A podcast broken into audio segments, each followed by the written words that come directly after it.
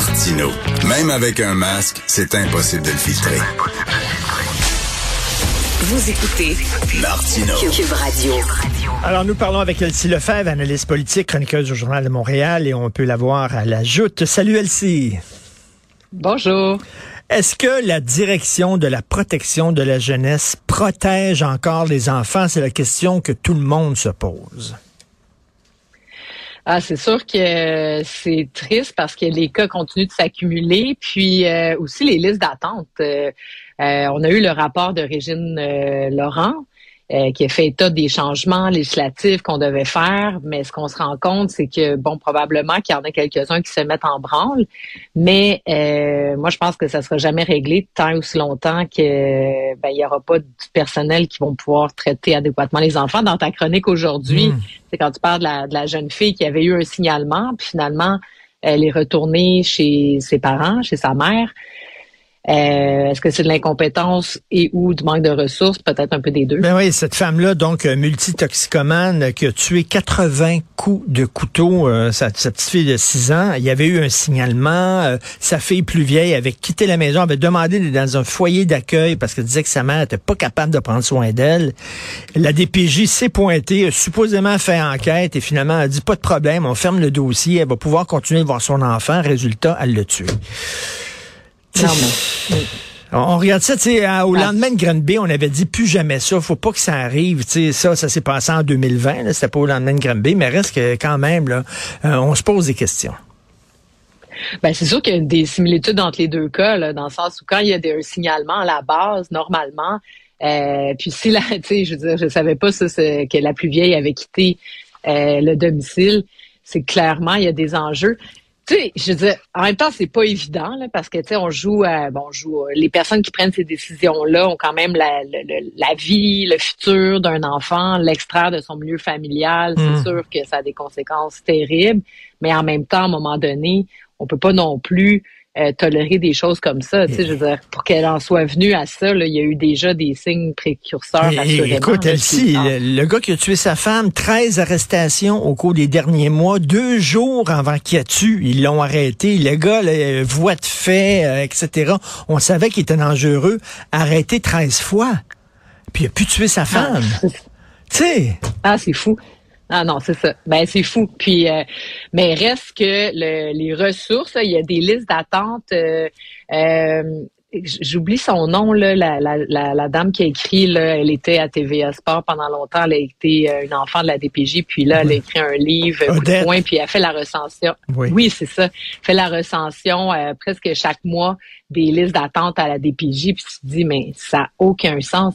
Mais tu sais, je me mets dans la place du gouvernement là qu'est-ce que tu peux faire? Il n'y en a pas de travailleur social. Les gens vont à la DPJ. C'est un peu comme les infirmières dans le réseau de la santé. C'est tellement lourd qu'ils restent là quelques mois, puis finalement, ils s'en vont. Qu'est-ce qu'on doit faire? sais, on parle beaucoup du secteur de la santé, précisément avec les infirmières, puis les préposés aux bénéficiaires. Mais est-ce qu'il devrait y avoir des primes immenses, des augmentations salariales importantes? Il y a tellement de missions de l'État là qui sont euh, sous-financées parce que, je veux dire, quelque part, si tu es bien payé, je pense que tu vas peut-être plus rester là ou en tout cas, ça va être plus attractif. Est-ce que on revient à la question des baisses d'impôts, mais en tout cas, tout est tout est dans tout. Là, eh, écoute, dans quelques minutes, tout de suite après toi, je vais parler à Gaétan Barrette, qui doit rire dans sa barbe parce que euh, François Legault, qui s'est toujours présenté comme monsieur décentralisation, semble vouloir de plus en plus centraliser en éducation et en santé. T'en penses quoi? C'est difficile de se faire une tête sur tout ça, tu sais, parce que, tu sais, initialement, tu sais, quand on regarde, par exemple, les élections scolaires, bon, on avait des gens élus près de la population, puis c'est vrai quand tu appelais ton commissaire scolaire, il te répondait, mais en même temps, ça faisait des petites chasses gardées, puis des petits élus qui faisaient des petites affaires. Quand ça va bien, ça va bien, mais quand t'en as un qui pogne une chair puis qui part de, tu sais, ça va tout croche. Donc, c'est sûr que ça prend une direction qui vient d'en haut. Mais en même temps, François Legault pourra pas nommer tous les administrateurs un peu partout au Québec. À un moment donné, François Legault ou son ministre euh, ou même l'agence euh, de santé. Donc, faut que tu laisses aussi le terrain s'organiser puis se mettre euh, des des des, ben, des pare-feux puis des gens compétents en place. Donc moi, je comprends. En même temps, le statu quo est pas possible. Donc, moi, je me dis là pour ce mmh. qu'ils vont essayer de faire dans les prochaines semaines, dans les prochains mois, le projet de loi qui va mettre de l'avant Euh, ben, coudon, peut-être qu'il faut l'essayer. Tu sais, moi, les deux mini-hôpitaux annoncés hier, là, ben, en fait, qui est annoncé en campagne électorale, puis euh, bon, on fait un pas de plus. Moi, je suis contre ça dans mon ADN. Là, ça, ça, ça m'horripile. Je me dis comment qu'on peut pas faire dans le public ce qu'on fait dans le privé? Mais en même temps, tu te dis, coudon, tu sais, moi, j'ai mal à la hanche, là, ça fait quatre ans. Puis, je veux dire, je suis poignée dans le système, puis, tu sais, je veux dire, euh, qui est comme, mais j'ai mal, là. Hmm. Fait que là, j'attends mon tour, comme tout le monde, mais tu sais, je peux plus dormir, euh, tu sais, je prends des pilules. Euh, ça a-tu du bon sens? Non, mais pour vrai, c'est, que la solution est, dans le privé. C'est théorique ou c'est vrai, là, as ça, toi? Ah non, c'est vrai. Okay. Ah, ouais, non, ah oui? C'est, plus que vrai. Ben oui, c'est ça. Fait que là, tu sais, tu te dis, bon, tu sais, je suis pas en train de mourir, là. Fait que, tu sais, j'attends mon tour. Mais, tu sais, quelque part, ça, ça ça fait, un peu, Ça fait quatre ans que t'as mal à la hanche et tout ça. Et là, ça zigonne dans le système et t'as pas encore... Euh, eh ben... C'est ça. Ben non, c'est ça. Fait que, puis c'est un cas anecdotique. Il y en a des milliers d'autres. Les gens qui attendent pour des biopsies, qui attendent pour des examens en cancer. Donc là, tu te dis, bon, est-ce que... Parce que, tu sais, dans les, les, petits hôpitaux, les méga cliniques, là, comme le dit Gaëtan Barrette, ça se fait déjà au Québec. Donc, si tu des assurances privées, tu peux y aller. Ou encore, là, ça va être la RAMQ. Mais la RAMQ, tu sais, ça va être beau les premières années. Là, c'est sûr que ça va être merveilleux là, parce que, tu sais, le gouvernement va faire des tarifs et tout ça. Mais là, à un moment donné, le privé, comme ça a été le cas dans les CHSLD privés, va dire, ah ouais, mais sais, pour avoir le niveau de service, il faudrait que vous m'augmentiez. Puis là, le gouvernement va dire non, on n'augmente pas. Fait que, bon, mais en même temps, en ce moment, on n'a pas. Fait que si on en a un peu plus, peut-être que ça va aider. Puis, tu la clé de l'affaire, c'est quoi là, derrière tout ça? C'est que, en principe, il n'y aura pas de syndicat là-dedans. Fait que s'il n'y a pas de syndicat, c'est là que ça change tout. Parce que là, on n'est pas obligé là, de suivre des mmh. conventions. Puis moi, je suis mmh. pro syndicat, là. Mmh. C'est ça le pire. Mais à un moment donné, dans le réseau de, dans le réseau de la santé, ça, je pense que ça devient trop lourd. Les corporatismes, tu sais, les médecins, c'est la même affaire, là, dans le fond. Les infirmières. Fait que peut-être qu'à petite échelle, sans syndicat, mais tu sais, on peut pas avoir un système comme ça à grande échelle non plus. Là, mais tu je reviens toujours là-dessus. J'ai l'impression, et tu partages peut-être cette impression-là, Elsie, que le système pète de partout. Là, c'est la SAC. C'est le foutu bordel, la SAC. C'est pas rien qu'à mm. cause du système Internet puis tout ça. Il y, a des, il y a des problèmes profonds à la SAC. Et, écoute, le système de santé pète, le système d'éducation pète. Là, c'est rien pour Christy, renouveler ta, ta, ta, ta, plaque d'immatriculation. Les passeport au fédéral, c'est le bordel aussi. Qu'est-ce que tu en penses? Ben, la SAC, tu sais, je veux dire, la SAC, c'est un enjeu d'implantation. Donc, euh, ils ont mal fait les choses. Normalement, quand tu fais quelque chose comme ça, tu l'annonces bien en amont pour dire aux citoyens, il y a un nouveau système qui s'en vient, préparez déjà à l'avance vos petits dossiers pour être capable de faire ci, faire ça. Ça, c'est d'une part. Puis ensuite de ça, ben, tu sais, essaies de, de, de, le tester à petite échelle. Tu sais, il aurait pu le tester, je sais pas, moi, dans la région de les Laurentides. Puis là, c'est juste les Laurentides qui laissaient pendant deux mois. Puis tu laisses en place l'autre système, tu sais. Donc là, ils ont fait tout d'un coup euh, puis les citoyens étaient pas prêts. Les... Moi, j'ai, j'ai dit sur euh, Twitter il y a trois, quatre jours, je dis mais pourquoi ils font pas juste annoncer là, un, un délai? Moi, j'avais dit deux mois supplémentaires, là, où est-ce que tout le monde sont. j'ai eu là des, des retweets puis des j'aime puis tout le monde. Ben oui, voyons, ben c'est l'évidence. Bon, je sais pas. Euh, Geneviève Guilbault a annoncé ça ce matin. Euh, tant mieux. Parce que tu sais, des fois, les solutions sont simples. Si elle avait annoncé dès le départ, là, OK, problème. Venez plus, vos permis sont bons pour deux, trois mois.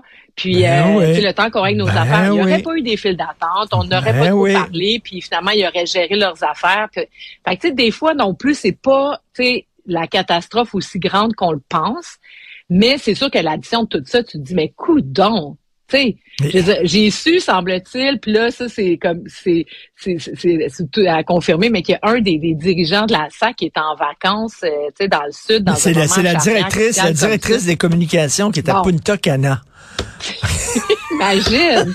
C'est la directrice des communications. Là, là ils se sont rendus compte qu'ils peuvent se passer d'elle ben raide. Je sais pas si avoir une job en revenant, là, parce que, écoute, c'est fou. Tu sais, puis je, voyais le monsieur Marcelet, tu sais, je disais, bon, qui a certainement des compétences en gestion, mais je pense que les communications, c'était pas nécessairement sa force.